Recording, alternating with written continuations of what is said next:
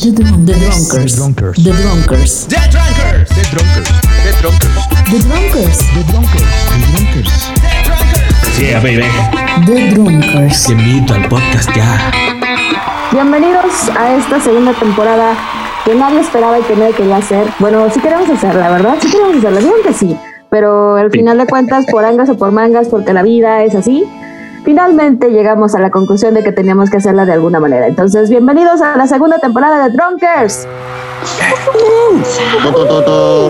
Un aplauso o algo. Y en el día de hoy estamos de gala, de manteles largos. Por un lado está el señor Iván Fuentes, el chino. La voz del milenio. Chino Fuentes. Hi, my friend. How are you? It's good to be here on the second season of the podcast named uh, The Drunkers. As you can hear, I went to the Gabacho a long time and I returned like this. Yeah. Ya se rompió algo, se descompuso. Este, Hola a sí, todos. ese, quién sabe qué le pasó, pero bueno. Del otro lado tenemos al señor Daniel. El Daniels. El Daniels. Hola, ¿cómo está, mandita? Qué chido. Esto es como lo que me estoy ahorrando en terapia, por eso segunda temporada como perras, no. Vámonos. Como nueva adición a este programa, porque pues sí ustedes saben que de repente entran y salen, todo el mundo anda está aquí moviéndose. Está la señorita Paulina. Señorito Paulina. Gracias introducción, este, qué bueno que toda la gente Aquí sepa todos somos vírgenes, ya lo hemos dicho veces. Y aparte resistimos al COVID primera y segunda temporada, sí señor. Y vamos por la tercera. No supe si nos me albureaste ahí. No, Gracias por lo de señorita. Me encanta esa introducción. Ande, cabrón. Bueno, y en esta ocasión ven- tenemos... me trabaja en el mercado. Ah, sí. Comerciales. Eh, y en esta ocasión tenemos un gran invitado, un invitado que tenemos como que un año tratando de que estuviera con nosotros, pero Su bueno, ya no saben ustedes, sí, su agenda no lo permitía y nuestra inestabilidad emocional tampoco. El señor Darío. Poli, poli, Benny del Brody, tráete a Johnny.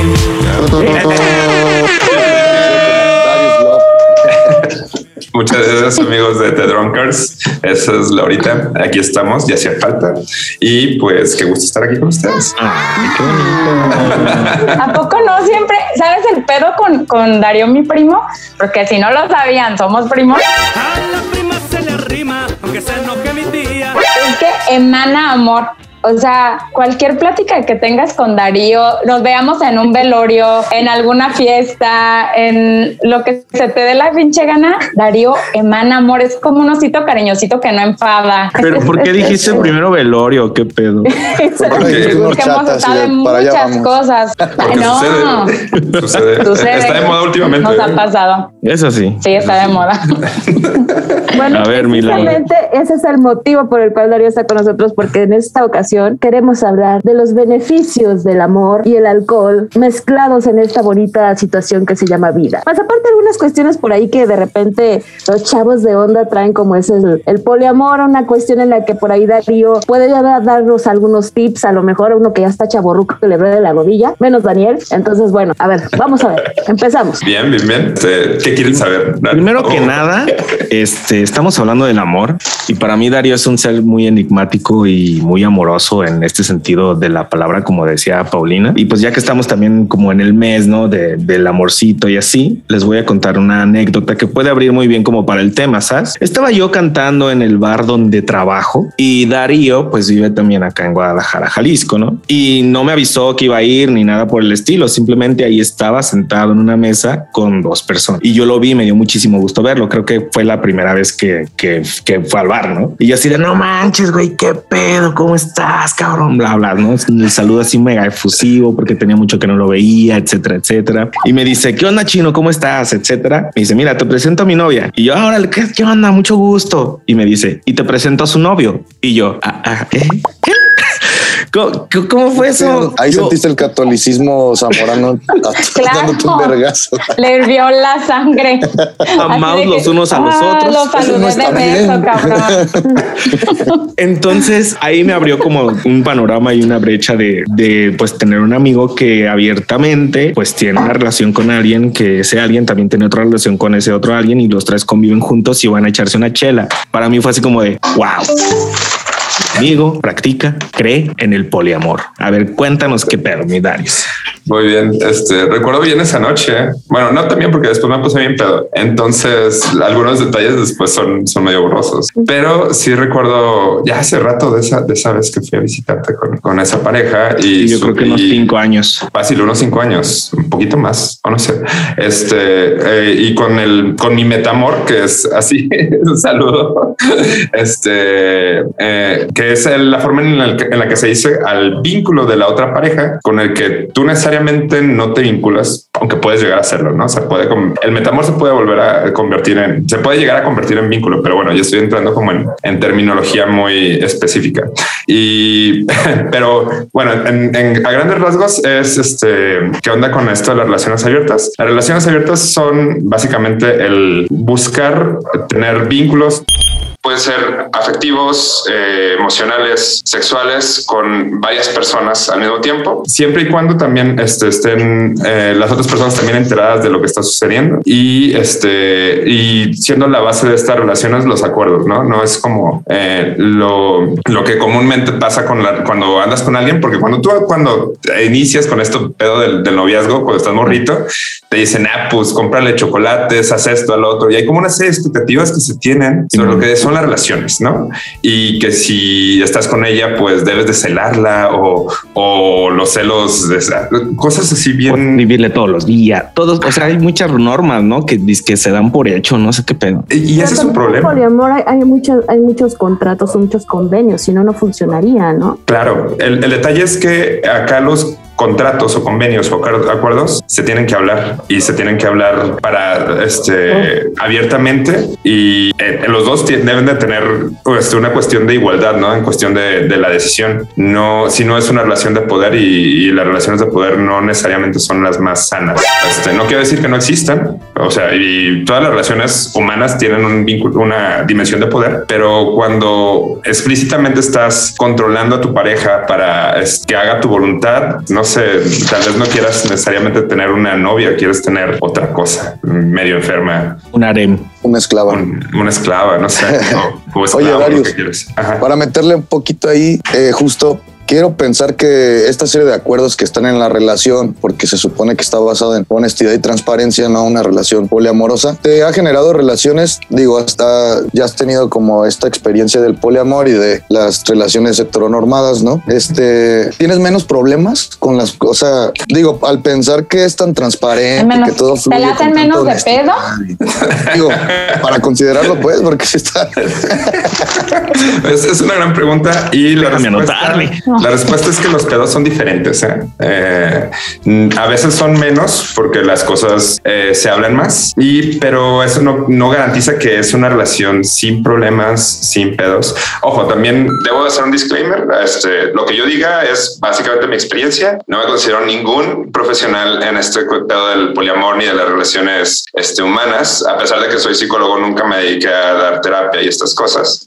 Si, si tienen más dudas y requieren como un profesio- profesional, hay mucha gente en Instagram, en Twitter, este, este, que, que están haciendo contenido sobre el tema. ¿no? Eh, Volviendo a la pregunta, ¿se tienen menos problemas?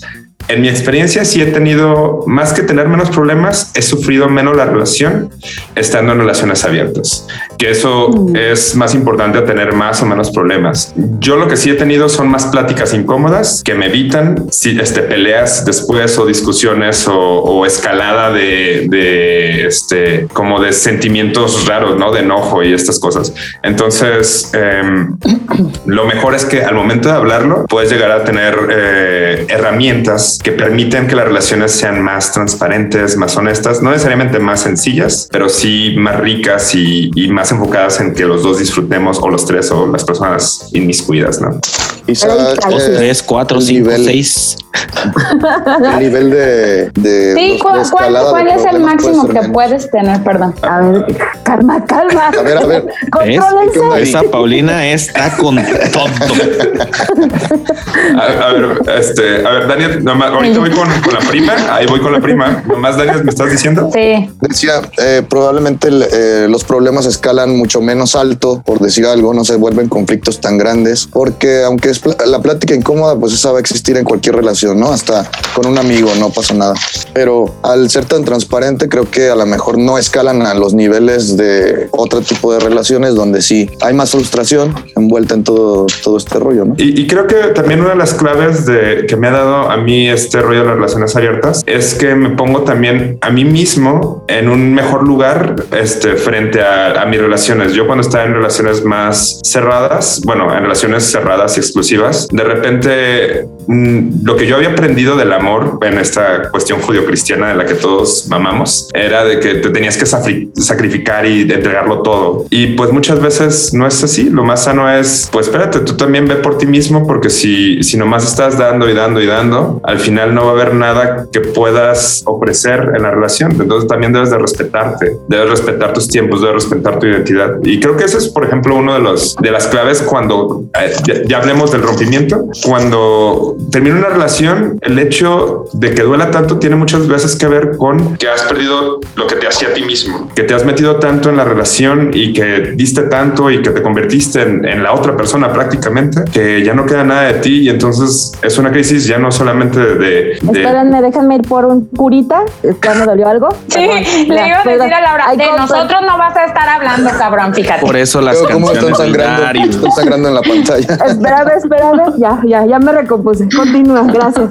Bueno, perdón, perdón por la pela- pelada, pero es esto no lo digo porque a mí no me haya pasado, también a mí me pasó. Yo también dejé de ser yo en una relación y, y eso me costó y me, me dolió y me lastimó y tuve que aprender a, a reconstruirme a partir de eso y no olvidarme en las siguientes ocasiones quién era yo, qué es lo que hacía Darío tan, tan chido y tan cool y que me hacía estar tan cómodo conmigo mismo, ¿no? Este, pero sí es una buena pedrada, mucha gente nos quiere. Cabroncísimo. Sí, sí sentí feo, sí sentí la fea, la verdad. No, entonces estás hablando de dos cosas bien importantes. Una es el amor propio dentro de una relación, es el amor que debes de tenerte primero tú. Y la segunda es la comunicación. Nada nuevo bajo el sol, o sea que realmente es nada más hacerlo más abierto, ¿no? No como uno lo hace en la relación este, monógama ordinaria, en donde pues te dicen las cosas hasta que la ollita ya está hasta el full y empiezas a aventar los platos. Exacto, exacto, exacto. El, principal cambio es que, este, y aquí viene respondiendo a la pregunta que me, hacía- que me hacía la prima, que era ¿cuál prima? Eh, ¿Cuál es el número máximo que puedes tener de como de parejas? de, ¿Cuál no es sé, el límite del harem? Esto es como cuánto tienen que, Es que es tienen que desgastante. para poder instituir un partido político. No, no, de verdad. Ah, Yo no soy una persona de muchos amigos o, o de, de ¡Ay, que tenga. cállate! No, mensa, pero perdón, no, perdón. Este, dime cómo se dice, Daniel. Al- no, a lo que me refiero, conoces a mucha gente, pero tú sabes que mis mejores amigos son, yo creo que cinco, cinco, seis, así. Ah, no, sí, no. Y que no le, que, o sea, y es desgastante a veces, un amigo te aporta algo, otra amiga te aporta algo, otro amigo así, pero es, o sea, si, si te vacías totalmente en teniendo mu- o sea, muchas, muchas cosas que abarcar, por eso yo considero, o sea, si a veces una pareja dices, puta madre, o sea, la tengo que ver, ¿cuántos días nos vamos a ver? Ah, dos días a la semana, perfecto, perfecto, mi rey, sin pedos. Entonces, ¿cuánto es lo máximo que puedes tener? Y no sé. Pues siete. Esto va a No sonar feo, pero los que aguantes. Todos los que aguantes. Siete parejas o los que aguantes. Una por cada día, como ves.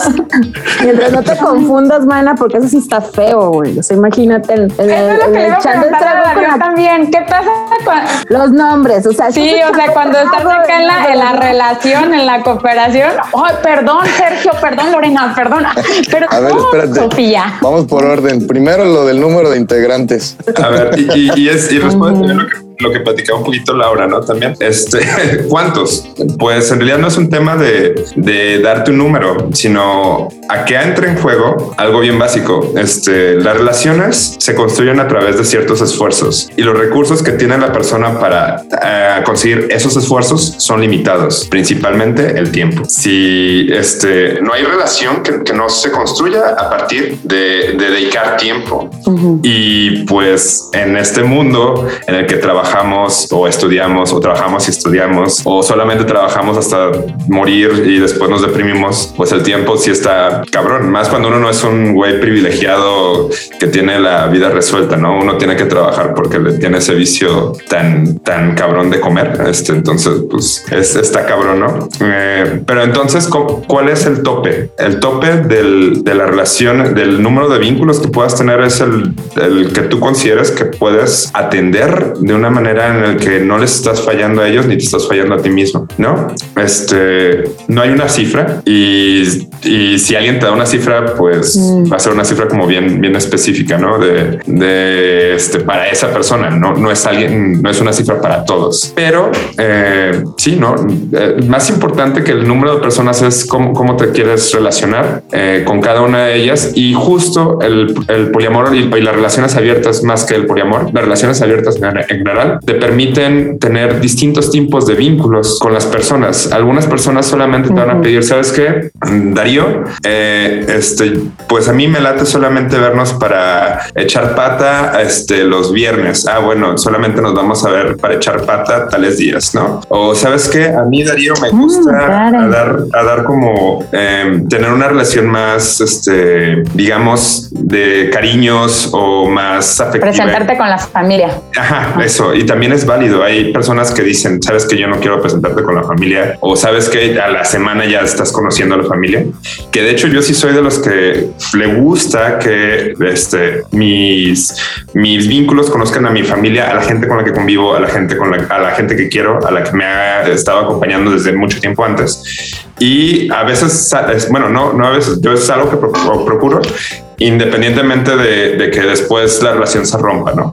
Esas son cosas que suceden y de todas maneras las relaciones se acaban. Justamente hace poquito hablaba con una amiga, con Anita, de hecho la conocen todos, y le decía que algo para que sea bueno se tiene que terminar, porque si no, no es bueno, solamente es como el, el estándar, ¿no? No tiene nada de relevante, pero todo se acaba y eso también nos permite tenerlo en perspectiva de no aferrarnos y ser más sanos al momento de estarnos relacionando, porque muchas veces es eh, lo que nos venden es que el amor tiene que luchar contra todo, todo, todo y darlo todo y así. Sí, es muy La- cansado. y pues no, no tenemos, no tenemos por qué estar eh, sufriendo nuestras relaciones. Sí, Pero va a haber momentos José José, difíciles. el amor acaba. No, bueno, pero José José tenía su mejor relación con el alcohol, imagínate.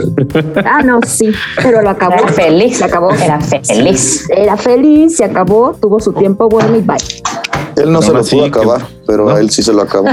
Se lo acabaron. Pero qué buena Son frase. varios hombres y varias mujeres, se acaban al otro. A ver, entonces, hay una, una especie de, en estas relaciones poliamorosas, hay una, una especie de híbrido entre los vínculos también emocionales y nada más sexuales y, ¿sabes? O sea, se puede hacer una combinación, no pasa nada. En, en el poliamor, mm, no.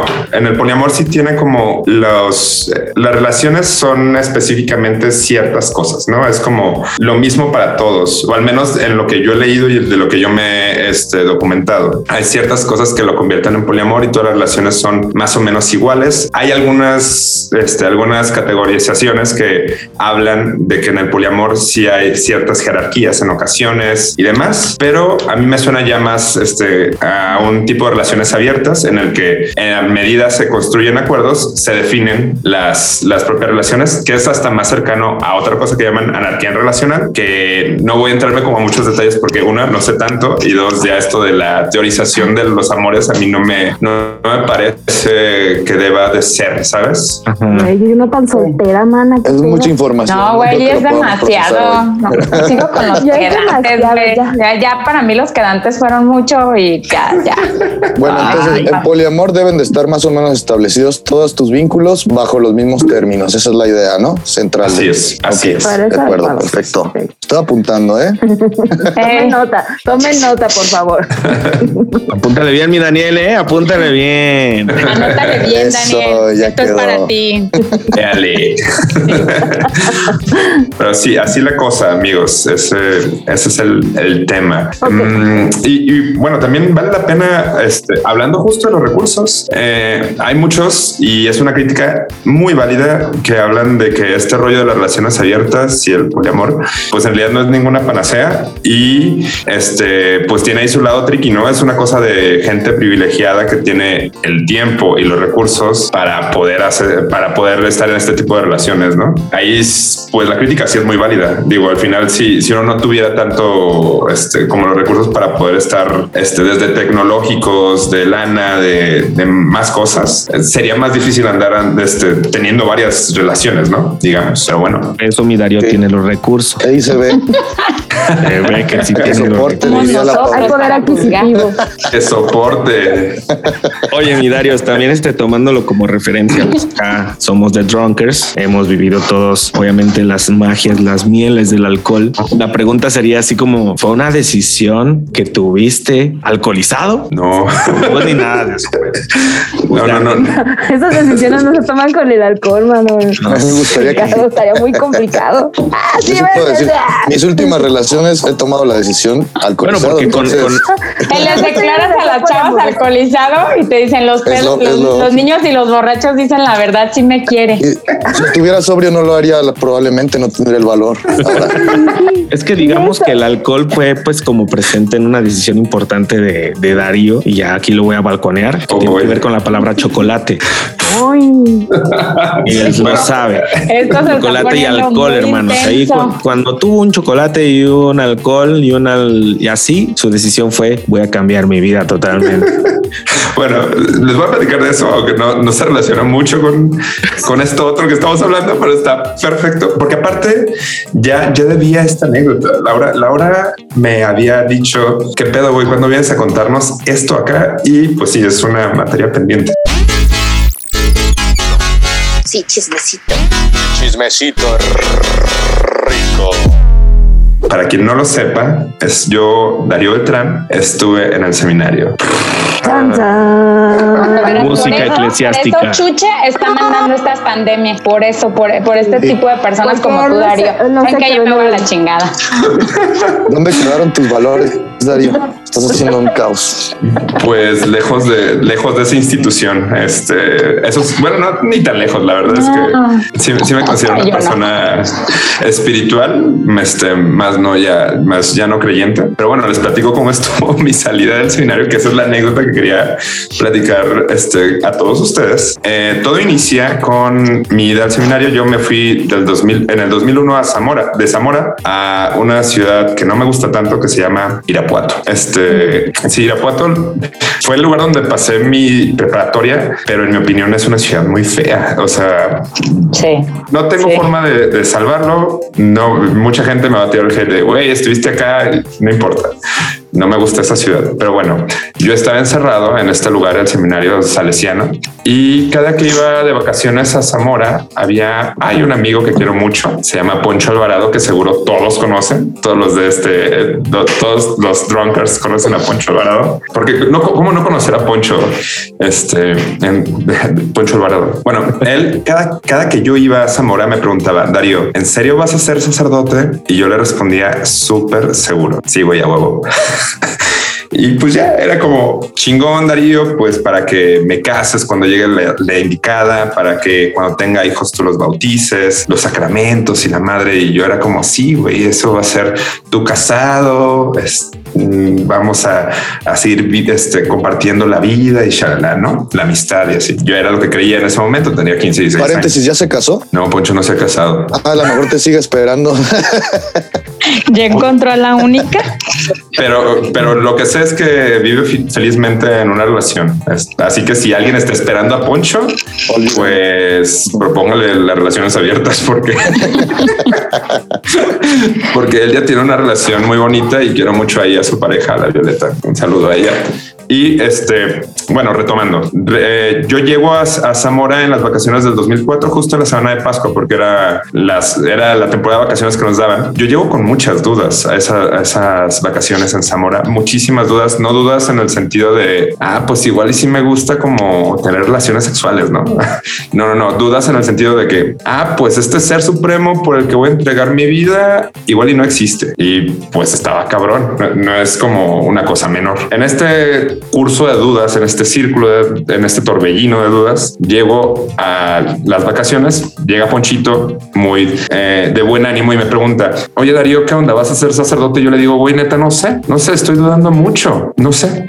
y ahí casi, casi me suelto a llorar y le digo, güey, es que le voy a decir que no a Dios y este pedo está bien cabrón y güey, aguanta. Ya me dice Darío, tranquilo, la cosa pues es sencilla, yo voy a rezar por tu vocación, algo así dijo, ya saben cómo es de verbo ese cabrón. Y este, pues se fue, se fue a su casa, yo me regresé a mi casa, en ese tiempo no había celulares o no, no usábamos nosotros celulares porque no éramos privilegiados. Este, pero ya después me platicó que llegando a su casa le marca a otro amigo que se llama Miguel y mi- Miguel, Miguel le dice, oye, eh, Darío está dudando, necesitamos hacer algo. Miguel pide la quinta de, tu, de tus abuelos allá por Chaparaco y háblale a unas amigas que voy a omitir eh, más detalles.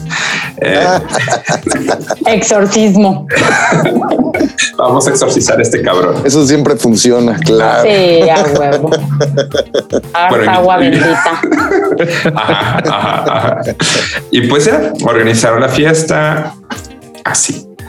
Yo ya para esas fechas yo ya empezaba a tomar bastante porque al final el seminario no te quita lo borracho. Digo, los católicos son de las pocas religiones que dicen que está chido beber vino porque es la sangre de, Dios.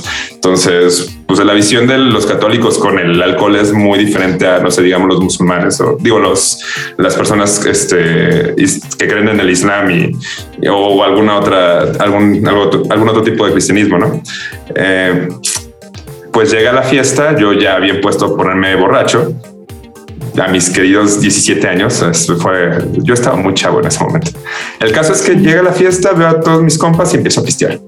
Y ya va pasando la noche, veo que llegan unas chavas y yo la verdad es que sí me asusto, porque al final, si bien yo tenía muchas dudas, no quería decir que no fuera seminarista. Yo seguía siendo un seminarista y pues si era un pedo de que, güey, la imagen la tienes, güey, y todo el mundo sabe que tú vas a ser sacerdote y qué chingada. Y sí le dije, bueno, sí dije para mis adentros, güey, qué pedo, mi vocación idiota, que porque andas trayendo morras, ¿no? Este pensé que era cotorreo de puros, de puros vatos. Mi vocación, idiota. Mi vocación, Vocación, idiota. Eso va a salir bien. Y este, Ay, güey. Pues ya veo que Poncho se acerca a una de las chavas y le, le empiezan a platicar. Después ya me platicaron qué es lo que las palabras que se dijeron. Resulta que Poncho le comenta, oye, tengo un amigo que es seminarista, pero está dudando. Necesito que me ayude. La chava dice, sí, claro, ¿qué hay que hacer? Poncho le explica el plan. Sí, así. El plan era, eh, me iban a subir, a, bueno, me subieron a una silla que estaba arriba de una mesa. La señal era que iban a poner reggaetón y además Poncho traía un chocolate de todo el pinche día. Era un Carlos V, lo recuerdo bien, un Carlos V de todo el pinche día en el pantalón. Entonces esa madre ya no era sólida, ya era un estado más como gelatina, no sé, deep, no tipo deep de chocolate. Y se lo dio a la chava y le dice para que te ayudes. Y la morra feliz dice sí, yo sé qué hacer con esto. Muy, muy interesante. Para esto eh, empieza a sonar el, el reggaetón eh, y yo, así como pues no sé qué va a pasar, están subiendo una silla a la mesa. Ah, pues qué padre. Y después veo que me agarran de los brazos y me suben a la silla. ¿Qué chingo está pasando? ¿Por qué están haciendo esto? Y veo que se sube una chava a la mesa y me empieza a bailar. Pero Dios santo, o sea, no sé si sea que fue mi adolescencia, este, las hormonas, que fue el primer baile, pero si es el baile más cabrón que he recibido por alguien, ¿no? El perreo más sucio que me ha dado. Había una luz directa que llegó. Ah, Podemos cortar un poco, se me está paralizando la pierna. ¡qué idiota estás! Ya estoy entumido de estar aquí sentado. Y yo iba a decir, ¿nos puedes decir cuál era la música de reggaetón que había? ¿Cuál Claro, fue? claro, claro. Debió ser algo de Daddy Yankee viejito. Sí. Ya, ya empezaba a sonar la gasolina, si mal no recuerdo. ¿Qué? Seguro se puso Tego Calderón porque fueron varias Sí, canciones. sí, sí, sí, sí, Eh, Tego Calderón. Pues sí, Tego Calderón, sin duda. Y ahí en ese momento entró como un rayo, así como el Espíritu Santo, algo así. No era el Espíritu Santo. No, estamos hablando pues de que se está alejando del Espíritu Santo. Sí, esa, esa metáfora no, no. No, es que ahorita me acordé una de mi papá, porque mi papá también fue seminarista y habló algo de un rayo. Un rayo. Y yo dije, ahorita Darío no, va a decir lo del rayo, güey. Tres matrimonios, güey. ¿Cómo que también fue seminarista? Cuatro. No, Cuatro. Ay, cabrón. Lo único que le iba a decir a Darío que no se le vaya a ocurrir tener hijos, porque, Ah, no, ¿por qué no? porque veme. Porque veme. Si salimos bien mal, mal. Prima, está sal- bien. sa- sale el seminarista, pero súper recargadísimo. Es la revancha de chisis. Sí, ok, continúa. Pinche Bueno. Daniel, se me tuvieron quijadas nomás de estar así. ¿Qué pasó? ¿Qué pasó? Qué idiota eres. Cuando hay emergencias, las hay. Sí. Ah, sí, sí, sí, sí, sin duda. Ese día hubo una gran emergencia, una gran emergencia en mis pantalones. Ah, Edificaré mi iglesia. Mi sí. espíritu, mi espíritu se edificó en ese reggaetón y en el baile de esa muchacha que traía también un pantalón blanco, por cierto, lo recuerdo. Es, de las pocas cosas que recuerdo. No, recuerdo todo, pero no voy a entrar en muchos detalles. El caso es que me estaba bailando y estaba muy emocionado teniendo una experiencia cuasi religiosa, eso sí, muy espiritual y carnal a la vez. De repente sigue el reggaetón, la morra se voltea, me abre la camisa y pone el Carlos V, que ya era agua de Carlos V, no sé qué chingados. La pone sobre mi pecho y me la empieza a lamer. Yo estoy, si ya estaba muy entrado, pues bueno, ahí fue como, ¿qué chingados estamos? ¿De qué, de qué chingados me estoy perdiendo? O sea, ¿Esto es lo que hacen todos los fines de semana estos pendejos? ¿O, o- o qué? no, no puede ser. Esto no puede ser. Nadie me estaba platicando estas cosas. La chava sigue limpiando con su lengua el chocolate y termina en un beso muy Ah, apasionado. Qué Muy, tierno. muy rico, muy, muy húmedo. Como un buen beso debe ser. Aparte sabía chocolate, lo cual estaba chido. Sabía chocolate y salecita del sudor de Darío. Pezón. Sí, sí. Y pues ya se termina la canción, la chava se baja cagadísima de risa porque pues me había dejado ahí como pues lo que quedaba de mí, ¿no? No voy a entrar en más detalles. Se había chorreado pues el chocolate. No, Y dije, aparte 17 años, tímido, callado, inocente. Puta madre. muy, muy inocente. Callado no tanto. Muy inocente. Ahí se me quitó. Ok. Poncho me baja de la, de la silla así como, güey, deja el ridículo. Ven para acá, cabrón. Oye, Darío, ¿qué pedo? ¿Vas a ser sacerdote? Y yo le digo, Ah. no, güey, aquí nos vemos en verano. Y ya. Qué bonito. Gran historia, necesitamos aplausos, por historia. favor. No, Qué ay, qué bonito. guapo, ¿eh? Love it, love it, love it. Sí. Sí. Muy buena historia, muy buena anécdota. Y ahora lo tenemos aquí hablando Exacto. de poliamor. Eso está súper chingón. ¿Te imaginas? O sea, del testimonio, un testimonio. Al poliamor. Pero al final Ajá. de cuentas todo es amor, o sea.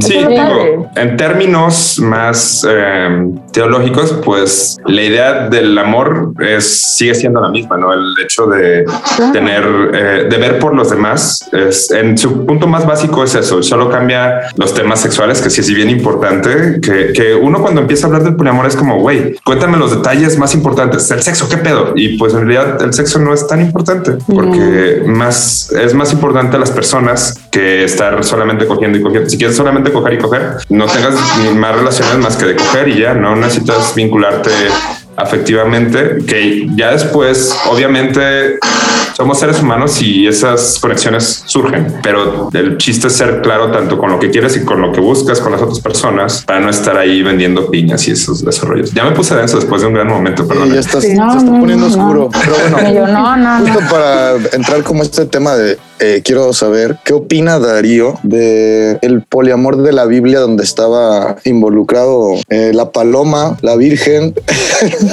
Eres. Yo, yo la verdad es que no soy fan de la Carpintero. sofilia. Es- y este San José, pues me lo pintan como una persona muy noble, pero si él no sabía, creo que no está tan padre.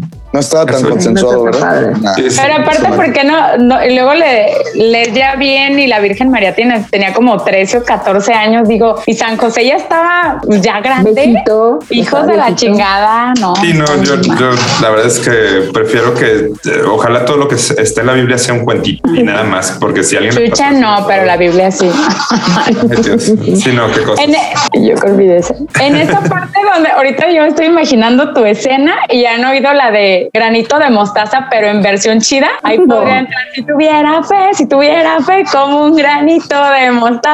Y la chava, ¡ah! Y languetazo y lengüetazo. Venga, No, unas por cachetadas. acá y ¿Quién es tu la- Dios? ¡Eh, ¿Quién es tu viene la Dios? quinta ola! ¡Ya cállense! Arete!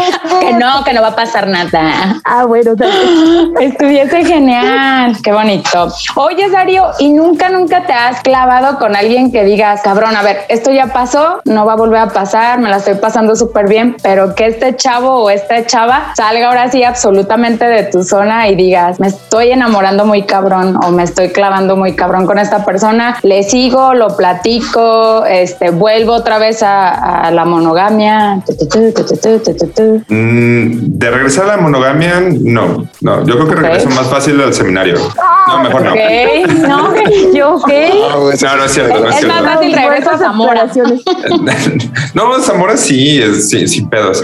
No, el tema con el enamoramiento. eh, en- entre las personas que hablan y teorizan sobre este tipo de relaciones, hay un concepto que es el que lo equiparan al enamoramiento que se llama la energía de la nueva relación. Y cuando las personas están en este flujo de energía de la nueva relación, pues es la novedad y estás como infatuado, estás como enamoradísimo y quieres estar con esa persona siempre, shalala, ¿no? Pero eso no, dependiendo, o sea, hay personas que se pueden llegar a cuestionar, ¿sabes qué? El poliamor no es para mí o las relaciones abiertas no son para mí, yo quiero regresar a las relaciones exclusivas y pues sí, porque al final, y esto es bien importante entenderlo, no es como que uno se vuelva el evangelizador de esta cosa o uno se case y sea un fanático del- de las relaciones abiertas. Al final somos personas y las personas cambiamos, así como cambian nuestras amistades, como cambian nuestros gustos, como maduras o, o tienes otros focos de, de atención y hay distintos momentos. Entonces, igual si después me ven a mí en una relación eh, cerrada, heteronormada, también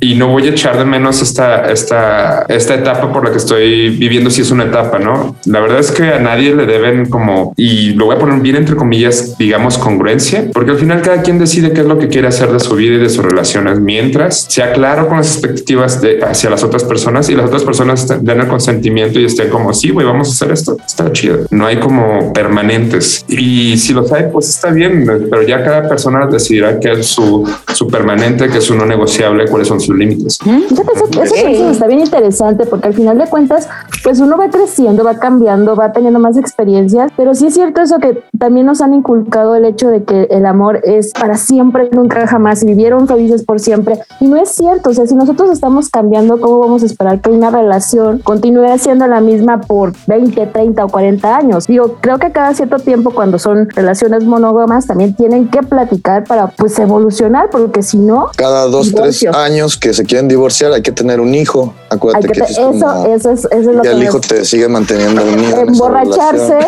tener un hijo y después echarle la culpa de todos los problemas que hay dentro del matrimonio. De hecho, saludos a toda esa banda de, de amigos que, Que no vamos a decir que, les- que lo- que los tuerce la esposa de infieles y tienen un hijo para recuperar su relación. Ánimo. Ana. Aquí Arroba casi no medio se Zamora. Zamora. Zamora, No, sí. Sí, pero qué- y qué gacho que, que los hijos sean la moneda de cambio para tu estabilidad emocional, ¿no? O sea, Claro. que, que en realidad nunca llega a esa estabilidad a partir de un hijo, sola- solamente llega mm, el agobio por más compromisos y cumplir con más, este, digamos, eh, pues sí, tal cual necesidad, cumplir las necesidades que, que exige otro hijo. Y Sí. pues, ay Dios, qué cosas. Sí. Mm, Está fatal. fatal. Yo pensé que, pensé que Daniel, que ibas a decir un saludo a todos esos hijos que son el pegamento de la relación de sus padres. No, sí, no. No, eso no, los niños no tienen la No culpa. yo siento que nos escuchan más este papás que hijos, entonces ya este podcast va como Va. otro mercado. Va para los dos, va para los dos. Está Sí. ¿Qué, qué, a ver, qué conclusión podemos tener del poliamor así como lo vemos? Mm, a ver, no, no, A ver, Chino, Chino, por favor. Chino se está dando un monchis. Quiero que sepa la banda que se está dando un monchis acá. Le vale corneta el podcast sobre el que tenemos medio año sin grabar. Sí, oye, si te ves ya mal, feliz mal. En la cena, en la cena. Está a gusto, está a gusto. No, pues obviamente yo la conclusión que, que, que saco es pues que el amor es tan vasto y no se puede como definir mucho en la teorización, por ejemplo, que decías. Y pues nada, pues a quien, a cada quien le, pues ahora sí que lo que le ajuste, ¿no? Pero pues lo chido es ser honestos con lo que uno quiere y también pues cómo se quiere proyectar con la otra persona. Eso es lo más importante que todos tenemos que aprenderle del, al poliamor, que son los acuerdos, el hablar, el dialogar, etcétera, etcétera. El no idealizar. Hay menos idealización en el poliamor porque hablan más, se dicen las cosas. eh, esto no me gusta, güey, esto sí me gusta, esto bla, bla, bla, bla. Mm, Pues creo que idealización sigue habiendo, pero se- hay como más herramientas para poder ver qué sí es parte de lo que está siendo como real de la relación y qué parte es una expectativa, tuya proyectada hacia la otra persona. Que eso también es, es bien importante, ¿no? Eh, uno empieza a construir relaciones y no porque las relaciones sean, sean abiertas uno se vuelve más irresponsable con los afectos de las otras personas. Si uno le va a entrar a quererse, debe ser responsable también eh, de, de lo que pasa, no lo que llaman la responsabilidad afectiva. Entonces no va a andar ahí uno votando a las personas este, como si fueran, mm, no sé, como si el amor fuera desechable o el cariño que se tuvieron fuera como nada más así, ¿no? Y, y si me preguntan a mí, yo creo que sí he tenido varias fallas en ese sentido, o sea, no es aquí como para ventanearme, pero es una de las cosas que sí me, cuesta, me costó trabajo entenderlo y aprender. Y, pues bueno, también uno no se queda como en el chin, soy malo para el poliamor, ¿no? O soy malo para las relaciones abiertas. Pues en realidad las fallas son una constante en la vida. Uno debe aprender a hacerse cargo de lo que hizo mal y también este, aprender a perdonarse, porque uno no solamente son sus fallas, sino también es esa oportunidad de ser mejor cada día y eso es bien importante. Y es que hay que distinguir una cosa es ser un cabrón o una cabrona y otra cosa es ser un poliamoroso. O sea, por favor, o sea, una cosa es una cosa y ya. No vamos a confundir las, los términos nada más porque nos convienen. O sea, no. Aunque Paulina se empeña en ponerlos en el mismo renglón, pero no es así. Como el meme, ¿no? Yo Este, pensé que la misma fiesta y yo, ¿por qué? Aquí no vamos a estar hablando de esas cosas. entonces vamos a hablar de es solamente es, es las relaciones, es, digamos que este es otro vehículo distinto donde te vas a subir, pero es una, es una muestra de que podemos ser libres a la, a la manera de decidir con quién estar. Todos los demás problemas que conlleva una relación de pareja heteronormada, al final, este, puedes tener los mismos o peores problemas, eso no va por ahí. O sea, solamente es el vehículo de hacerlo de una manera distinta, relacionarte y pues tener mil fallas, pues como en todo, ¿no? Claro. Tal Hay cual. una gran frase que a mí me encanta que dice que el amor eterno dura tres meses. Entonces lo demás es trabajar y, y querer a la persona y empezar a descubrir sus defectos y querer sus defectos. Esa es la mejor manera de mostrar que amas a alguien, creo yo. Sí, y, pero también Y no teniendo, dar más. teniendo en cuenta los, los límites que Estoy uno debe escuchando. poner, ¿no? Estoy en el amor, dice el Sí, en el amor. Eh, El amor eterno dura tres meses. Claro. Sí, es parte de, de un estudio que hablan sobre justo este pedo químico que pasa cuando te enamoras y que el cuerpo pues son tres meses lo máximo que dura aventando esas chingaderas en este pedo de la energía de la nueva relación ¿no? o del enamoramiento como, como le llaman. Exacto. Eh, pero de hecho, yo tengo una hipótesis que este, justo la platicamos con mi amigo Rojo Solís, que seguro por ahí varios conocen al buen Rojo. Sí. Él siempre me tira mierda y en general tira mierda de, de esas de que está cansado de que haya canciones que hablen sobre abril. Pero para mí abril me hace mucho sentido hablar de abril porque muchas cosas comienzan en enero y entonces lo que comienza en enero que tiene que ver con el amor muchas veces termina en abril. Febrero, marzo, abril. Tres mesecitos. ahí, ahí tienen amigos. Tengan cuidado. Y abril. y te abres. Voy a- voy a hacer una pregunta para ocho. todos. A ver, Ay, ahora, sí. ¿quién ha tenido una relación o quién ha iniciado una relación a partir de una borrachera, de la cual se hayan después arrepentido? Como una relación en serio o una relación así de que, ay, nos No vamos a sé. ver en cada fiesta. Ya dependerá de ti. ¿Nadie? ¿Ninguno? La única, bueno, Tú, yo puedo nada decir que la mayoría de mis relaciones este, de, de unos años, al menos 10 años para acá, funcionan de esa manera, pero no me arrepiento, es lo único que puedo decir. O sea, te les declaras en la fiesta y luego ya No, es que no- sobrio. no, tiene que ser necesariamente que sea una así. declaración, pero inicias una Te relación. la conoces. O sea, No, es que pueden es que- pasar muchas cosas. Yo estoy de No es nada más como ser novio, ¿no? Es que yo estoy de acuerdo con Daniel. Ya como que, me- al menos no sé si la generación anterior fue así, pero nuestra generación o nuestro grupo, o no, no sé, se vincula mucho a través de, de- de la fiesta y del Sí. alcohol y demás. Y generalmente no es así como que, ¿quieres ser mi novia? Nunca, en lo personal, nadie, desde los ocho años, nadie me ha dicho que si quiero ser su novia, güey. Entonces, Porque les das miedo, güey, les das miedo. cállate. Les das miedo y les dices, pues sí, vamos a hacer, pero a los tres meses se va a acabar la dopamina, fíjate. Pero no estoy aquí las drogas. Y además ahorita me tragué tres whiskies gratis. Estúpido, vete. Muy bien, ¿eh? Muy bien. Iniciar una relación diciéndole, lo siento, pero me voy a dejar de enamorar de ti a los tres meses. Se acaba la dopamina. Por la defensa no hay engaño, gracias. Yo estoy aquí por las drogas, por todo lo que Sí. produce en mi, en mi cerebro. Pero sí es cierto, o sea, sí la vinculación tiene mucho que ver con el alcohol. Bueno, la verdad es que no he, no he iniciado una relación como tal, pero sí hubo unos, unos cuantos años que pues yo acá la fiesta locochona y sí se creaba un vínculo, pero como extraño en ese sentido, como que nuestro compa, bueno, poliam- poliamoroso por decirlo, porque nuestro tercero sería el alcohol, el intermediario entre, entre nosotros dos. Entonces, pero no está chido y además no florece esas cosas. Bueno, yo digo que no florece, obviamente. Yo digo que está bien bizarro cuando ya se te baja la peda y en la semana ves a la persona y dices, puta madre, algo pasó, algo pasó, me acuerdo de esa cara así. Pero todo Y se arregla con así, una chela, hija. hola. Relájate. No, sí, Ya, no, sí. Tan pero fácil como abrir la poción otra vez y ¡uh! Ya me la caías caja de bien. Pandora. ¡fua! Amor No es alcohol. Sí, Yo creo que sí funciona alcohol. y la neta creo que es divertido, pero sí hay que de todas maneras, como en todo lo que hemos hablado, sí debe haber una responsabilidad afectiva también, aunque sea en la peda y de todas maneras después de decir, bueno, sí estábamos borrachos, pero está chido, podemos seguir cotorreando y poner bajo qué términos vas a seguir cotorreando y ya eso es todo. Además queremos, quiero ser amigo, quiero que seamos Ajá. amigos. Sí, Quiero que no, no vayamos a sé. misa el domingo a las 8. Oye, no, tanto, tampoco. Tampoco.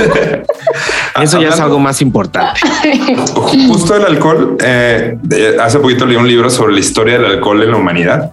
Está divertido el libro porque está como muy cotorro, pero justo uno de los usos que tiene el alcohol en culturas antiguas, digamos, los babilonios, era que cuando tenían una idea en la peda, también la platicaban cuando estaban sobrios. Si pasaba como las dos filtros en la peda y en la sobriedad seguía siendo una buena idea, entonces se armaba. Para mí, entonces ese puede ser un criterio para el amor, ¿no? O sea, Sí. eh, Oye, qué buena idea sería darnos unos becerros en la bocina ahorita tú y yo, y ya después sobrios lo hablas y sabes que no fue tan buena idea. Ah, bueno, pues ya ahí quedó. Claro. O sabes que creo que sí me gustó, vamos a darnos unos besos sobrios. Y pues Bueno, a aunque, ver. aunque no tenemos la madurez este, emocional para hacer eso, pero porque luego las Es mujeres se eventualmente- asusta la Es que gente, es mi, la ella es mi gente. Me dio con el, con el vocalista. Ah, no, ¿verdad? perdón, ya, me voy a callar. Somos maldito camión. Pero bueno, somos una buena decisión, amigos. The Drunker se platicó en la peda y después se platicó en la sobriedad. No, nunca Ajá. se ha platicado en la sobriedad. Sí, Sí, ¿no? sí, sí, sí. Eso es la La muestra de que sí se pueden hacer cosas bien aunque estés borracho. huevo. Yo lo veo como poner a platicar a Bruce Wayne y a Batman O sea, mi Porque Batman es el borracho, mi Bruce Wayne es el, la otra personalidad que ustedes no conocen porque siempre me han visto borracho. Entonces, Batman, de nuevo, en el Batman capítulo de Drunkers. con Batman siempre presente. Siempre. Hay, hay un bingo de The Drunkers, ¿no? O sea, tiene que salir Batman. Ah, sí, casi en todos los capítulos hablamos de Batman. Es que ese güey casi tenía tan- tantos pedos que pues obviamente se identifica como un drunker más también.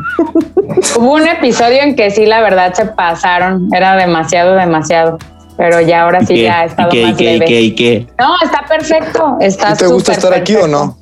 No, sí. Ay, mira, a mí no me vas a decir nada porque la líder suprema es de mis más close friends. Así que mira. Ah, no era así. Yo, ah, no, era así. Está haciendo señas de que se la pelo. En este momento, Paulina, en nuestra videollamada de Zoom está haciendo las señas de el Friends. fuck you, Friends. pero de Friends. Todas. Friends. Sí, porque sí. siempre católica, nunca hay católica. Pero te falta la de Ross, ¿eh? Te falta la de Ross, la última. ¿Cuál era la última de Ross? Ah, ya hace muchos años. Que pone las manos sobre su nuca y abanica los codos. ¡Oh, sí! No, ya es mucha ñoñeza, güey. Por eso Darío ya nos va a cortar. No, no, no. Aquí sigo. Yo tengo cerveza. Ah, ok. Siguen siendo una buena idea. Ok. ya, ok. Santo Dios. Bueno, ustedes, los demás, ¿sí aceptarían una relación poliamorosa? O sea, si no tuviésemos nada de catolicismo ni de, creo, más bien de bases familiares o creencias familiares. Mi papá me diría, a huevo, reina, éntrale. Y mi mamá, todo lo contrario, sí, o sea, dirían, o sea, mi, mi papá siempre es así, dice que cásate las veces que sea necesario y eso implica de que si ya no eres feliz o no haces feliz a la pareja, a lo Al que menos sigue. es un señor Oh, congruente. no, sí, no lo dudo que. que Congruente, este, no. Congruente, claro, Congruente. claro. Pero no, yo Sí, creo que sí, todo sí. depende de, mm, no tanto depende de los valores que traigas ya de, de tu familia y así, simplemente pues es una decisión que te llega, es como el probar un nuevo helado, ¿no? O sea, es una decisión que tienes y que dices, pues va, y obviamente no es como probar un helado, pero sí se profundiza obviamente más, ¿verdad? Porque Es ya no lo la metáfora ya lo pensé muy bien. Profundizar en el sabor. más y yo, nada. ok. Puede, Al final es, puede. es lo mismo que estamos diciendo. Al final, ahorita te podría decir que no lo haría, pero a lo mejor en medio año me puede funcionar. Todo depende, ¿no? Y creo que al- esto de tener estas opciones y ser libre de decidir cómo te tu gana y que ya le hayamos como empezado a quitar eh, estos tabús que nos impuso una moral y una religión extraña, pues ya al final no pasa nada, hagan lo que quieran con de cuentas, yo creo que lo, lo más, lo que se pone más como en el tema a cuestión es el qué dirá la gente, mi familia, las relaciones que tengo cercanas que no, ¿Tú crees? que no tienen así como, ajá, yo creo que sí, es como el, la onda de salir del closet, o sea, no es necesario que salga, simplemente esté ya, ¿no? De eso no nos vale madre. Pero precisamente se toca ese tema por cuestiones del entorno social, no tanto de que tú te sientas de X o Y manera. Yo creo que más bien en, en mi caso lo que yo pensaría es que estoy en Zamora, güey. O sea, me da más miedo la gente, eh, sus reacciones en el sentido de que no entiendan esto, pero ¿cómo explicarlo? No por lo que el que sino porque es un rancho, güey, no mames, no. No creo que funcione Pero- ese tipo de relaciones aquí. Al menos no con la gente de mi edad. A lo mejor los más chavos Ah. sí ya traen otra mentalidad, pero los, los la gente Ajá. no, o sea, Es lo que te iba a comentar eso de la edad. Sí, Sí, porque mis sobrinos, oh my gosh, yo, oh my gosh. No, no, porque realmente lo que, lo que pensaría un zamorano eh, ordinario diría, bueno, pues este, pues que sea la otra, ¿no? O cosas así. Pienso, a lo mejor que la de, ah, bueno, a lo lo mejor que los piense el otro para tu decisión, pues volveremos a caer en lo mismo, ¿no? O sea, es como si no quisieran que anduvieras con tal persona, hablando de una relación heteronormada. Oye, esa chica toda tatuada no es para ti y todo el mundo la va a juzgar. Güey, al final es mi pedo, o sea, no me importa si todos los demás no les gusta. Bueno, pero también hay, hay ahí una cuestión de género importante. O sea, a uno como vato está bien papa, güey. Es, yo soy esto y Mm. ya. A una morra sí. Y, bueno, yo imagino, yo no voy a ponerme a hablar por ustedes. La perspectiva de género, pues está cabrona, ¿no? Es que al final de cuentas, sí, por ejemplo, lo que decías de que tú llevabas a tus parejas eh, y conocían a- a tu familia, pues qué padre. Pero imagínate qué iba a decir mi mamá. Lo va a decir doña. No, no, no. Es que son unas perdidas lo que dicen aquí en el rancho siempre. Adiós. Sí. Bye. Digo, perdido perdidas, estado, perdidas, perdidas, bueno, perdidas. Perdidas, perdidas. Perdidas. Estamos perdidas. En fin, bueno, pues con esto cerramos la cuestión del amor y vamos a nuestra siguiente sección que es Recomendaciones y antirecomendaciones. Venga de ahí. Recomendaciones, ¿no? Las recomendaciones y antirecomendaciones. Ahora sí. Venga, venga. acumuladas. en O sea, seis tenemos seis meses. meses que no nos eh, vemos en este bonito podcast, entonces creo que podemos, puede que hayan visto algo en este, en este tiempo que quieran En recomendar. este tiempo que nos volvimos a La, encerrar. no podemos hablar de la de Memito del Toro porque los niños todavía no la han visto. Pero, Pero puedes está ultra recomendarles recomendada, güey. Véanla, véanla. Digo, digan, digan. Es garantía Cinépolis, ya con eso ya no. No, eso no vale madres. Ay, sí, yo bien mala. No, eso no. Oye, Sí, también Papi del Toro hizo su comercialote. En todos los trailers del Cinépolis salía el men. Sí. Pero, pero es que al tío, al tío Memo se le perdona todo, la verdad. Exacto. Pero bueno, vamos Pues- con recomendaciones y, y bla, bla, bla. ¿Quién empieza? Ok. Yo, Órale, Pau, Pau. ok. No, Recomendaciones. iba a decir el invitado, el invitado. sí, yo, yo tengo una, ¿eh? Pero a ver, venga, Venga, Laura. venga. Pido No, sí, Darío. Yo primero. Dale. Ok. Sí. Eh, el fin de semana terminé de ver eh, Succession. No sé si han visto esta serie de HBO Max, que la pueden ver eh, su, eh, si no tienen HBO Max, en su piratería favorita, torrenteanla, lo que sea. Es un dramón de aquellos. Es un fucking dramón de aquellos. Tiene. Es lo suficientemente lejana a la realidad de uno como para decir, güey, sí es fantasía, aunque sé que hay personas que viven así, pero el, los personajes son tan humanos y tan, o sea, sabes que, que el tener un chingo de dinero te das cuenta que no te hace, no te exime de ser un pendejo y tal vez solamente lo, expo- lo, lo potencializa, ¿no? Y a mí Succession me parece una gran serie por la producción, los personajes están muy bien escritos, la trama está impresionante y pues sí te engancha, te engancha, te identificas con unos, con otros, ves que son la mayoría una mierda de personas, bueno, si no es que todos, pero al final también te hace cuestionar qué es ser una mierda de persona, cada quien está respondiendo a sus intereses y a, y a sus contingencias, ¿no? Recomendable, Succession. ¿Cuántas caguamas le das? Es en Caguamas. Sí le doy el Sí. 4, el 4.5. 4.5. Eso. Ah, Véale. Muy bien. Bueno, Véale. pues yo les voy Esa a recomendar una serie que está, estoy recién terminando, que se llama Estamos Muertos. Es una serie coreana, no me están criticando, gracias. Está en Netflix y la verdad es una nueva reinterpretación de la onda zombie. Yo sé que casi todos hemos visto algo de zombies y pensamos que nunca iba a volver a, a resurgir algo nuevo sobre el tema, pero afortunadamente le dieron una vuelta a la trama y me pareció muy interesante, está muy entretenida. Son 12 capítulos, se los echan en un fin de semana sin problemas. Muy, muy recomendada. Yo le doy tres caguamas y media. Omitir comentarios racistas. Sigamos.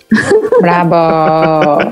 Vas, Pau. Yo soy una ñoña y siempre lo voy a hacer una ñoña y acabo de aventarme ya la última temporada de Afterlife y no sé si la han visto, es con este señor Gary, este que hizo de The Office. Pero me fascina que a la gente nos saquen de nuestra zona de confort, que nos piquen, o sea, que nos piquen, nos piquen hasta que nos demos cuenta Oye, que la ¿qué estamos onda? cagando. Palabras limpias. Güey, ya cállate. Es el tema de hoy, me- ¿verdad?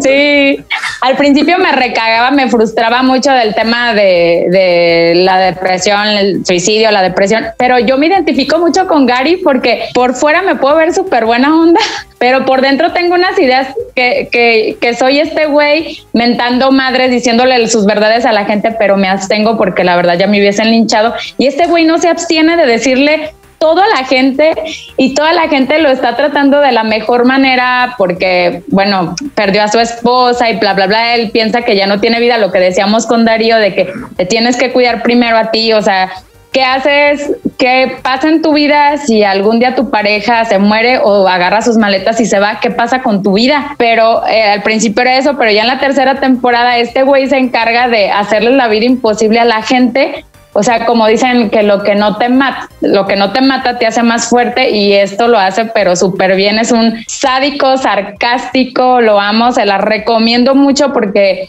te das cuenta de, ay, aparte viven en un pueblito súper chiquito que no hay nada que hacer más que ir al asilo, ir a pasear al perro, presentarle un amigo a otro amigo y dices, güey, viven tan felices, pero hasta a la vez tan, tan perversos en su propia realidad que no quieren salir y, y este güey les dice, pues vas a salir. O sea, a mí me está llevando la chingada, pero a ti no te puede llevar. Y se la recomiendo, y ahí la pueden ver en Netflix y está chingona. Todo lo que hace ese pendejo está, está bien, está bien Sí, hecho, está bonito. Sí, sí, es un, es Tiene un un chulo ese aprendizaje muy chingón, está muy, muy bien hecha, actuaciones muy chingonas. La neta, Sí. tercera temporada, creo que ahí ya se acabó, pero Sí, hasta ahí ya. la neta está muy padre.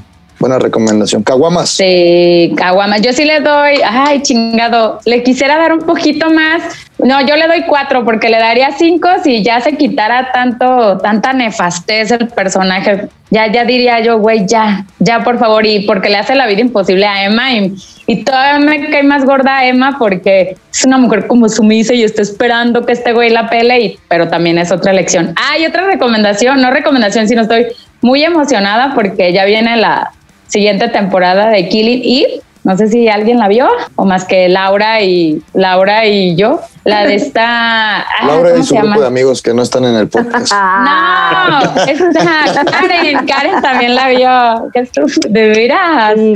Te voy a ver, maldito. Un día te voy a volver a ver, Killing, perro. Killing Eve es, es- es una muy buena, es- está escrita por la misma mujer que escribe este Fleabag, no sé si lo ubiquen, Phoebe Wow. Es, una mujer genial, tiene, es una asesina este, despiadada con su némesis, este, es buenísima. Killing Eve, véanla, es buenísima. Sí, ¿En qué véanla, ya viene la siguiente. HBO. Estaba en Paramount, Ah, Ok. está, está en Paramount, pero la pueden encontrar fácil también en Torrent. y- Piratería, huevo. Sí, Sí, amigos, véanla. Dejen de ver la Rosa de Guadalupe. O de las dos. Igual. Chino. Yo, ay amigos, pues qué les digo. Yo les voy a recomendar. Yo les voy a recomendar un drama Los caballeros Este- del zodiaco. muy importante en la, no, no, no, un, muy importante en nuestra habla hispana. Es un drama colombiano que trata acerca de las diferencias entre la riqueza, la pobreza eh, y un amor que no puede ser, Y- pero que sí puede sé. ser, ¿no? Café con aroma de mujer otra vez. Sí, Chino, sí, sí, sí, sí. eso, chino. No, yo soy Yo Betty la fea. Betty la fea, güey. Sabía que te ibas a ir al, al top 10 de Netflix. güey. Es buenísima, es buenísima, buenísima. Me ¿Por qué acabo de meter me acabo de, ver- de meter precisamente al top 10 de Netflix y está en el número uno. Qué pedo. Con razón, yo, yo te escuchaba que hablabas algo así. No, Sí, don algo. Fernando. Lo amo, don Fernando. Algo Lo amo, mal. Armando. Inesita. Armando. Güey, No, pero no, no, no se crean, es broma, es broma. Este. Bueno. Ay, creo que sí, yo estaba no, feliz. ¿Cómo crees? No, no, no la he visto yo. Sí tengo la curiosidad morbosa de, de verla. Mi novia sí la ha visto. Cuando voy a las uñas. Claro. Que cuando va a las uñas, la que le pone las uñas la tiene puesta. Entonces, pues por eso la ve. Es no, buena, pero yo, buena. hablando de zombies, me estoy, chutea- me estoy chutando una serie de HBO, ya este, que salió hace algunos años, pero que me tiene bien entretenido porque hay muchas cosas como muy divertidas y creo que es un rato de ocio como muy bien invertido. La serie se llama iZombie y Ajá. curiosamente esta serie, este, pues me, me, me flipó, me flipó el hecho de, de que el zombie sea, que, que tenga razón, que tenga raciocinio, que pueda pensar y que pueda obvia- obviamente pensar en sus necesidades y cómo solucionarlas. Eso se me hizo así como de what the fuck. O sea, no es el zombie acá todo idiota, brainless, este primitivo, etcétera, etcétera. La evolución Y- del zombie ha sido muy rara, ¿no? Está siendo muy rara. ya sé, ya sé. O sea, sí hay muchas, muchas cosas como muy raras, pero lo que me flipó fue eso y que además, si el zombie se come, bueno, come los sesos de otra persona, tiene visiones acerca de los recuerdos de esa persona. Ah, Y se me hace como chido. Ok. Eh, y eso se me hizo como muy interesante y divertido. Sí, sí, no sí, pero. comas Pero esta protagonista, este, pues en realidad es un virus. Por eso es como la onda de, güey, ¿cómo le hacemos para que se pare, etcétera, etcétera? Y esta morra, pues para poder solventar su, su hambre, se mete a trabajar a una morgue, donde hay sesos, donde hay cerebros, en la morgue. Muy y es de gente que ya está muerta y que no tiene que ella matar como para alimentarse. Pero tienen que ser sesos de gente viva. Bien. Ok, ok. está No, bien. pero acá también también hasta la Ay, gente muerta. muerta. Precisamente en eso se desarrolla su trama, como, ok, ya estoy trabajando en la morgue y se empieza a meter en la, en la onda como forense. Antecitos de que le incineren, Es antecitos. que eso no tiene lógica. No. Güey, Así Bueno, pero es. es No tiene razón de ser. Eso era el comentario. Entonces, las visiones de la gente en sus últimos momentos de vida, que fueron brutalmente asesinados, etcétera, etcétera. Ella tiene las visiones y como que empieza esta onda detectivesca, por así decirlo. Pero sí trae mucha, Wow. trae mucha diversión y mucho, mucho chiste de, del pop culture, la neta. Ah, Entonces sí está así está como ah, I got, I got that joke. Entendí ese chiste. Paréntesis. Eh, el comentario de Daniel me recordó a, cierto amigo que habla mucho sobre canon, ¿no? Casi, casi fue como eso no es canon zombie, güey. Pero ahí, ahí un saludo a. No sé, no sé de dónde viene ese comentario, Darío. Eh, No, no, no, nosotros tampoco. Pero sí sabemos. No sabemos, pero sí sabemos. Un saludo si sabe, si se entera. Claro que se va a enterar. Nombres, Canon nombres. Zombie, güey. Eso es muy Canon interesante. zombie. Que, que- espero que lo explique también el canon zombie también. Sí. Pero bueno, ya. Ok. Cierro, Le doy- mi paréntesis. Le doy tres caguamas y media. La verdad me, me tiene muy entretenido, está divertida y pues nada. Ustedes si quieren reírse o acá hacer su monchis con esa serie está chido. Bien. Muy bien. Nos falta. Daniel. Ya los últimos rezagados de Disney Plus pueden ver eh, la serie que se estrenó del libro de Boba Fett. Es una buena nueva, buena nueva historia que trajeron. La neta está muy chida. El último capítulo, un fanservice muy cabrón porque vuelve a salir el compañero Luke Skywalker. Entonces esto pues siempre va a hacer que se levante, ¿no? Todo el ejército de zombies de Star Wars.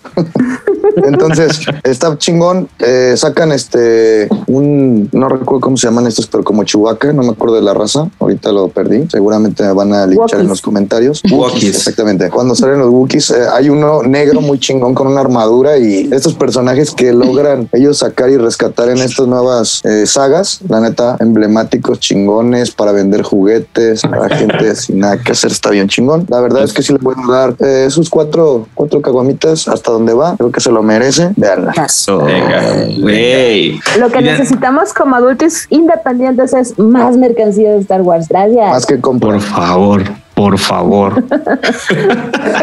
Dios, Y es que ese fenómeno no tiene vivo que 40 años, 50 qué años, ¿no? enfado, qué enfado. No, pues, 50 años, ¿no? ¿50? Se- Pues, la, ¿70? la, la- la primera película será en 79, ¿no? 78. Sí, Ah, 79. me estoy poniendo una, una linchada ahí, pero no fucking Sí, perdón. Pero es que Aquí no Zamora estamos llegó para agradarle a la de gente, la 80. verdad. Sí. Perdón por no saber lo del canon de Star Wars, a la verga. Maldita sea. Pinche canon. Alguien mate al canon. Ay, es que ese canon. Ok, y las antirecomendaciones que han visto. Yo no tengo. consideran? Ah, No. maldición, antirecomendaciones. Bueno, yo- No. Tú sí, ver, Darío, tienes. yo, yo tengo un par de cosas que he visto que me arrepiento de ver. Este, Venga. En mis tiempos de, de valer verga. Este, ¿Se pueden decir a este tipo de maldiciones? o no? Claro que sí. Vaya, claro que sí. No, no, Yo no. o si quieres monetiz- monetizar. Todas las cortinillas salen con verga. Ah, bueno, verga. Por- y qué interesante. ¿eh? Freud estaría orgulloso. Líder, verga. ¿Dónde? ¿Dónde? Pero, pero bueno, volviendo, en, este, en estos periodos de, de Valer Verga, eh, me dio curiosidad ver Matando Cabos 2. No sé si ya vieron Matando Cabos 2. No, no. ¿Hablaron de Matando Cabos 2 aquí? No. En un grupo, en un grupo, Ah. este Richard Sinrid, un- también un conocido DJ aquí de, de la región de- del Bajío de Zamora. La vera. DJ de discoteca. DJ de discoteca. Él, él, bueno, esta persona estaba criticando arduamente cada que podía en el grupo de WhatsApp. De no mames, güey, ¿por qué hicieron matando a cabas? ¿Por qué la hicieron? La dos, la dos. La dos, la dos. La La dos. pregunta era por qué la vio. Eh, bueno, yo no tenía tiempo, pues perdonen. no, Richard, no sé, tal vez es muy además fan. es de la generación de Darío. Hay un común denominador entre estos personajes.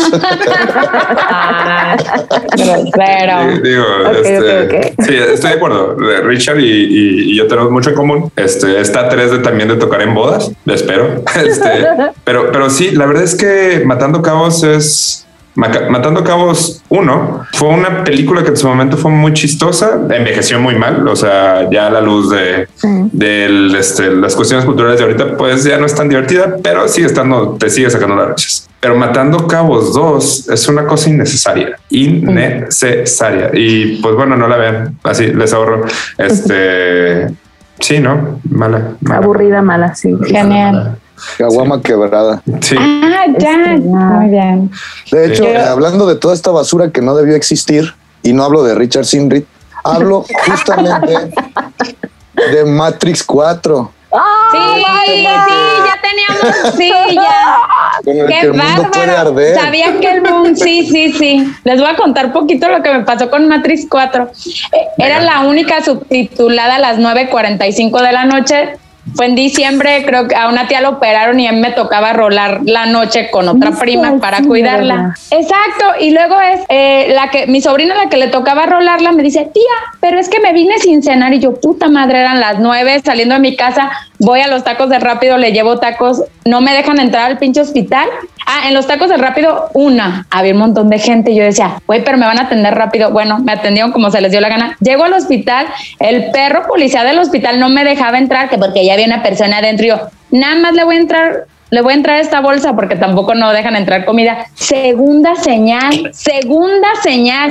Ya me dejan entrar, me voy corriendo por el carro y un güey se estaciona en doble fila afuera de mi carro y yo, ¡ta madre! Y voy corriendo porque Beto ya estaba allá. Y yo corre, corre, corre. Disculpe, no es de nadie esta camioneta, disculpe. Y sale un doctor y le hace, permítame, es que tengo una emergencia. Y estaba un tipo con el, con el tobillo así. Y yo, tercera puta señal. Y me dicen unos de afuera, sí la hace, señorita. Sí la hace, aviéntesela. Y ahí yo manobreando hasta que salí. Bueno, llegué derrapando a la puta función. No, no, no, no. Dije, ¿por qué no le hago caso a las señales de la vida? De no, es no, es no, aunque me saqué a Toda no tu puta historia, toda tu puta historia tiene más acción que Matrix. Exacto. Y fue aquí en Zamora. En 10 minutos llegó al puto cine. Sí, pero ya, perdón, perdón, Daniel. Explica. con el canon de Matrix, ¿eh? Con el Cuidado con el canon de Matrix, güey, le dieron la madre al canon. Pero la madre del canon. No siguieron No, de los videojuegos, güey. Los los a- videojuegos decía otra cosa, güey. Siento Escuché que gente ese que la disfrutó, pero Ah. no sé si es gente aferrada nada más al- a la idea, porque para ser honestos, y esto lo platiqué así muy breve y para no entrar tanto porque no, no vale la pena, es una película que fácilmente puede, puede estar totalmente desconectada y se me ocurría que pudieran haber dicho al final que nada tenía que ver, ¿no? O sea, como que esta historia de amor era otro pedo y lo hubiera disfrutado más, a pensar que sí estaba conectada porque no, no hay ningún motivo para que funcione con las otras películas. No, no, no, no, no, no. Fue. Pero fue un escuchemos a la, a ver, a gastado. ver la, la ¿qué onda? Laura No la he se burla Les voy a decir nada más una cosa. Yo rara vez me duermo en las películas y después de 20 minutos me quedé dormida viendo Matrix. Me casi, casi fue nada más al, al final, ya cuando hace todo este pedo con Trinity, este, me le medio Ah, entendí, no sé, pero sí realmente no, no, no, no hay nada que la vincule con las otras películas. Creo que de alguna manera el cierre está súper forzado. Por ahí Ay, vi un sí, que qué decía mal. que terminó igual como aquel capítulo de Los Simpsons donde se acuerdan cuando se pierden este los niños este en una isla y que hacen una emulación del, del señor de las moscas y dice y al final digamos que lo rescató digamos Moe aquí cerró la pinche película o sea ni al caso y no sé cuál es este aferramiento porque aparte aparte de Matando Cabos 2 que creo que es una película icónica de los 90 que revolucionó hasta cierto sentido la producción que se hacía en México porque es una película que tenía mucho varo para producir Sí. también la tercera malísima película que no tiene nada que ver es Sexo, Pudor y Lágrimas. Ay, No la he ¿qué vamos visto. a ver? ¿Qué vamos Yo a también la quiero ver. Yo también la quiero ver. Sí, sí, Yo sí, yo también estoy es violencia contra ¿por nuestra generación, es violencia contra nuestra generación, o sea, Ay, no. también, Y- no y mames, ahí les- solo nos les quieren vender productos que fueron un Es que éxito. me da nostalgia, güey. Es que desde el 90 Pops Tour todos quieren regresar. Todos quieren regresar. Mira, el 90 Pop Tour es tan exitoso que ahora hay un No, a mí me 2000, 2000 Pop Tours Con Nicky Clan, güey. con Nicky Clan. O sea, Ah, no. y Yo después, quería Pablito Ruiz, man. y en unos Ay, 5 no. años sigue el 2010 Pop Tour. O sea, ¡uh! Ya es una empresa. Cabrón. Pero bueno, bueno. Sexo, Pudor y Lágrimas 2, sí, yo sí tengo int- intriga en verla, pese a las recomendaciones. No, Vas, pues bajo- vas vela. bajo tu propio riesgo. Yo de verdad es una caguama quemada. Ya les dije que ni siquiera la estrellada es porque accidentalmente se cayó la pinche caguama. La quemada es un asco y tú la quieres aventar. Y Matrix Y- 4 es tobillo quebrado. O sea, Sí, la neta. Sí, yo ya estoy hasta, sí, sí, sí, yo ya estoy hasta la madre y, y estoy de acuerdo con que la mujer somos unas chingonas, empoderadas, padre, madre, vendedora de enchiladas, enfermera, lo que sea, pero ya que en cada perra película, la mujer, la mujer salva al mundo, la mujer salva a los perritos, la mujer, ya cabrón, ya, ya no parecía, no parecía con síndrome de Down, güey, o sea, ni crudo, no, o sea, no sé qué parecía, pero no era él, o sea, ¿dónde pues, están tus pendejo. Testículos, maldito Neo? ¿Dónde No. está John Wick, güey? O sea, Ah. después de ver John Wick te ponen esta cosa y dices, no mames, güey, qué Sí, sí, tristeza. sí, sí, sí, Curiosamente- de la chingada. Curiosamente, yo sí puse como en mi Facebook, eh, no vayan a verla. Ah. Y después, pues, Ajá. No eh, un- vi un perfil de una amiga en Facebook que decía Matrix no es para cualquiera. Y dije, ay, ay, ay. Ah, Ay, ay, ay. Según eso, ese es el motivo más cabrón para no verla, ¿no? Y, de- y Ahí es cuando debes de... Y sí quise entrar como en un diálogo de, a ver, pero, o sea, dime por qué. Igual como que no estamos en el mismo canal, ¿no? Sí, tú tienes buen gusto, güey. no sé, no Ahí sé, hay pero... una fina línea en cuando dice, sí continúo con esta amistad que me No. está dando su punto de vista y me va a sacar de mi zona de confort. Ahora mando a la reata. Al contrario, dije, a ver, ¿qué onda? ¿Qué- Yo quiero saber, quiero saber, quiero saber. O sea, igual me cambia como la perspectiva. Ajá. Me ajá. dijo, es que mi familia y yo pues realmente estamos como en este, en este pedo de la conexión de estos temas súper metidísimos desde hace tiempo. Y dije, ok, pues yo creo que ella vio la película desde el lado que pues estos dos vatos, aunque no estén juntos, aún así la mente como que lucha por estar juntos, ¿no? Dije, wow, pero, pero... Maldito el, CBD. aquí es que este no me quiso decir. O sea, me dijo, te dijo, te digo cuando te veo. Y yo, ay, no manches, no- tenemos más de un año y medio sin vernos. ¿Tú crees que me vas a decir? Bendito que nos vamos a acordar. bendito Dios. Ahorita que se arme acá el diálogo. Acá Y el- aparte, después de escuchar esto, menos. O sea, Eh, es- yo dije, wow. Igual si es por esa onda, pues está como, como un- una onda como muy metafísica, pues del- de lo que es una conexión con un ser humano o con alguien que amas, Ay. ¿no? Pero lo demás, yo pero ¿y los demás? No, mira, es que realmente, o sea, Matrix, lo que ¿qué esperas de Matrix? Espera si esta tiene todo este A Mónica Bellucci. sí, bueno, aparte. No este, sí tienes todo este contexto este metafísico y, y que habla acerca de, de- del ser y demás y unas cuestiones muy filosóficas muy muy profundas, pero realmente el como vuelvo a lo mismo, el grueso de la población va a ir a ver de Matrix porque es una película de acción, ¿sí? O sea, es acción, güey. Por donde quiera que me la quieras vender, es acción. Entonces, esta, esta película es mala porque no, no interactúa con la historia original con la que todos habíamos hecho clic en su momento. Que también esa trilogía terminó por sin ningún lado porque mucha gente de sí se descolocó. no hay que olvidar Sí. que Matrix se, se empieza a descomponer desde que se acaba la primera. Claro, claro. De- no, desde los- desde- Ay, a mí la segunda sí me gustó. Pero la segunda es- tiene partes que Bueno, puede pero conectar. en Ario, pues entendemos también. Sí. La edición Las del drogas. párroco, la edición del párroco. Menso estás. Ah, me mandó un chinga tu Voy a madre para con toda la gente. choles. Voy a de hablar con los cholos de Ario, cabrón.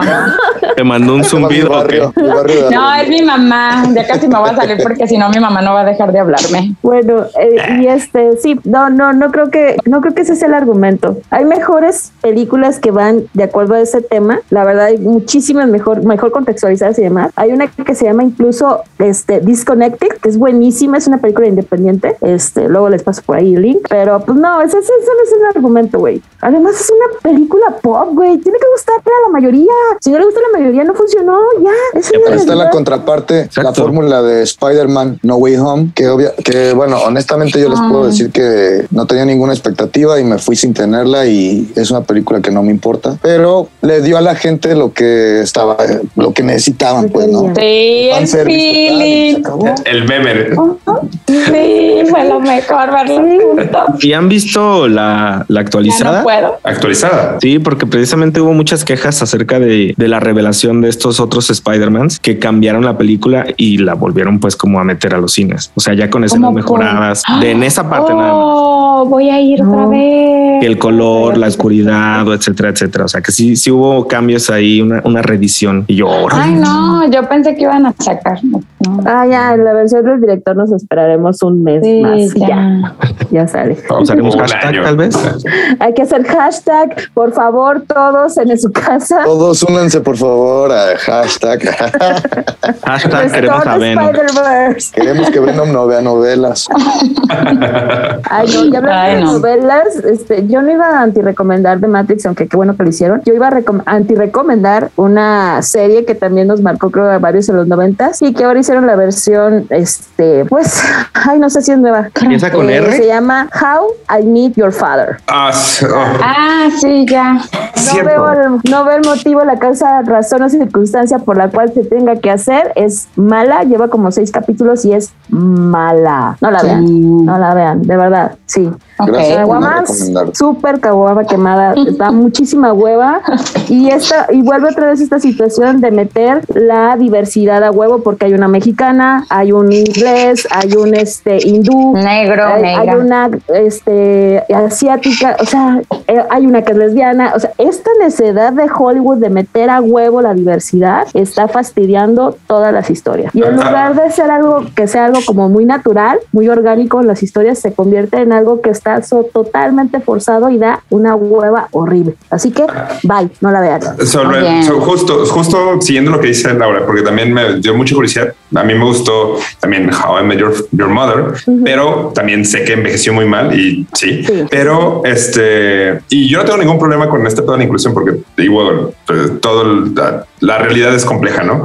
Pero lo que sí está forzado es la manera en que están eh, intentando copiar las dinámicas que tenía en el pasado y, que se nota forzadísimo que ya no funcionan ahora, ¿no? Este, el buscar como el catchphrase de alguien, no sé, a mí tampoco me, me llenó, esperaba otras cosas, no me las está dando. Para comedias así hay muchas más, más divertidas y más inteligentes sobre todo. Sí, sí. Eh, sí, Caguama quemada. Como la nana Quemada. Fine. Quemada. La nana Quemada. Fine nos da todo, por en favor. barda. Como la nana Fine. Pero bueno, ajá. Y todo esto de la inclusión al final se queda con que dejen de forzar las historias que ya conocemos o las reversiones para meter inclusión. Hagan nuevas historias y ya con desconectadas de otro pedo. Ahí volvemos al tema de Matrix, ¿no? El empoderar a la mujer y todo, pues sí estamos hablando de una historia que quieres forzar ahora, ¿sabes? Pero está bien. Darío, fue un gustazo tenerte por acá en estas esquinas de los Drunkers. Un placer. Esperamos Te tenerte más. siempre. Con Gracias, gusto. banda. No se olviden seguirnos en las redes. Nosotros nos Drunkers olvidamos de MX. grabar. Drunkers MX. Jalo, jalo, jalo. Drunkers MX. Y chequen la música de Darío. Vivos. Irado B. Ahí chequen B. por favor. Gracias. Sí. Chao. Cuídense. Bye, niños. Si, nos- si cuídense. nos da derechos de autor, podemos poner una rolita aquí. ¡Ala! A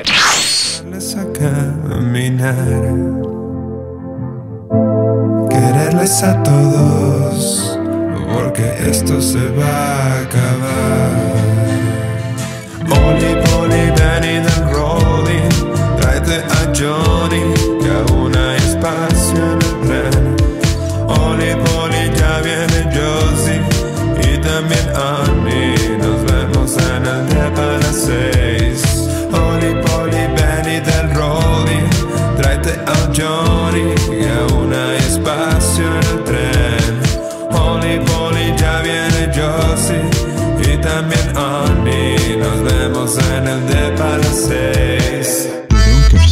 The, Drunk- the Drunkers. The Drunkers. The Drunkers. The Drunkers.